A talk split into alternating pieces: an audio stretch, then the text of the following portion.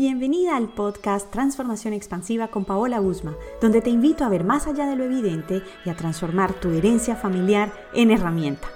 A partir de este momento, ábrete a ver más allá de lo evidente, a inspirarte, a cuestionar las ideas y creencias familiares y, por supuesto, a la toma de conciencia. Tu nombre cuenta una historia y esta influye en ti. Es probable que estés tan acostumbrada a él que no reconozcas su poder pero si te dijera que contiene una gran fuerza y que ésta influye en tu vida, ¿opinarías igual? ¿Te interesarías por descubrir cuáles son los secretos y esas fuerzas que tiene tu nombre? Hoy quiero invitarte a ponerte el traje de exploradora para que busques información sobre tu nombre y así te conozcas mucho más. Aquí voy a dejarte algunas ideas y como siempre, con preguntas que van a llevarte a la reflexión para que comprendas cómo influye tu nombre, cuánto sabes de él y qué historia te cuenta. Lo primero es que averigües cómo surgió qué o quién lo inspiró. Hay algunos casos donde se habla de personajes de la historia de nuestra humanidad. Entonces, ¿Cómo fue la vida de ese personaje a quien en su honor escogieron tu nombre? Yo conozco varias mujeres que tienen nombre de reina o de princesa. ¿Cuál era el interés de llamarte así? ¿De casualidad buscaban un reconocimiento especial para ti? ¿Qué reconoces en ti de aquello que se sabe de la personalidad de esta reina o de esta princesa? ¿Qué tanto tienes de esas características? Segunda idea muy interesante para que tú explores. ¿Quién lo escogió? La persona que escoge tu nombre tiene una influencia en ti. En caso de que haya sido escogido por alguien más que los padres, esto revela que esta persona tiene una importancia relevante y privilegiada, así como una influencia, una especie de autoridad, desde el momento en que los padres tomaron su sugerencia. Tercero, ¿qué significa? Y aquí este ejercicio es genial, a mí me encanta. Ve a internet, Vea los libros especializados, realiza una búsqueda y recopila las palabras claves de tu nombre. Verifica sobre todo en tu interior cómo resuena esa información que vas encontrando y cómo te relacionas con ella, si hay relación contigo o no. Incluso puedes ir más allá y decidir tu propia definición con las características que encuentres. Cuarta idea, ¿a qué está ligado? Y en esto quiero hacer referencia a los personajes históricos o por ejemplo a las santas. Infórmate sobre su vida y encuentra similitudes entre su historia y la tuya. Un ejemplo, la mayoría de las santas tuvieron vidas de mártires. ¿Qué significa para ti el sufrimiento y cómo te relacionas con él? Y sobre esa historia de la santa, observa cuál es el tema general, cuáles eran los temas que apoyaba, las personas que ayudaba y observa si tú haces algo igual o muy parecido.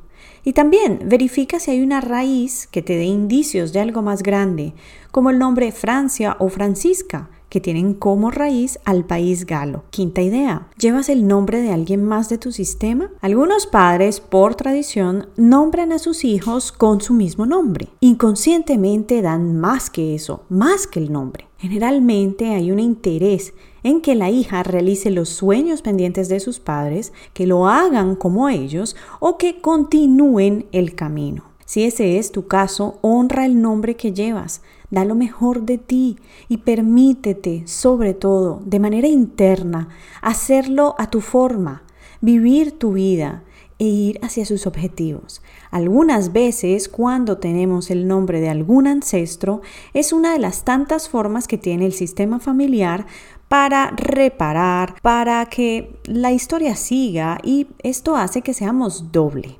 Entonces, el proceso de individualización es tan importante, tan llenadero, que harán que tú puedas vivir tu vida, como siempre, honrando a esos ancestros. Y la sexta idea, por supuesto, después de toda esta información, de todo lo que obtienes, ¿qué descubres de ti? ¿Cuáles cualidades y defectos son los más evidentes en toda esta información que encuentras? Seguramente te dices, ya conozco la historia de mi nombre y ahora, ¿qué? Voy a compartirte cinco ideas para que observes cómo es importante ese nombre tan único que te hace tan tú y que por supuesto es uno de los regalos de tu familia. Primero, honralo.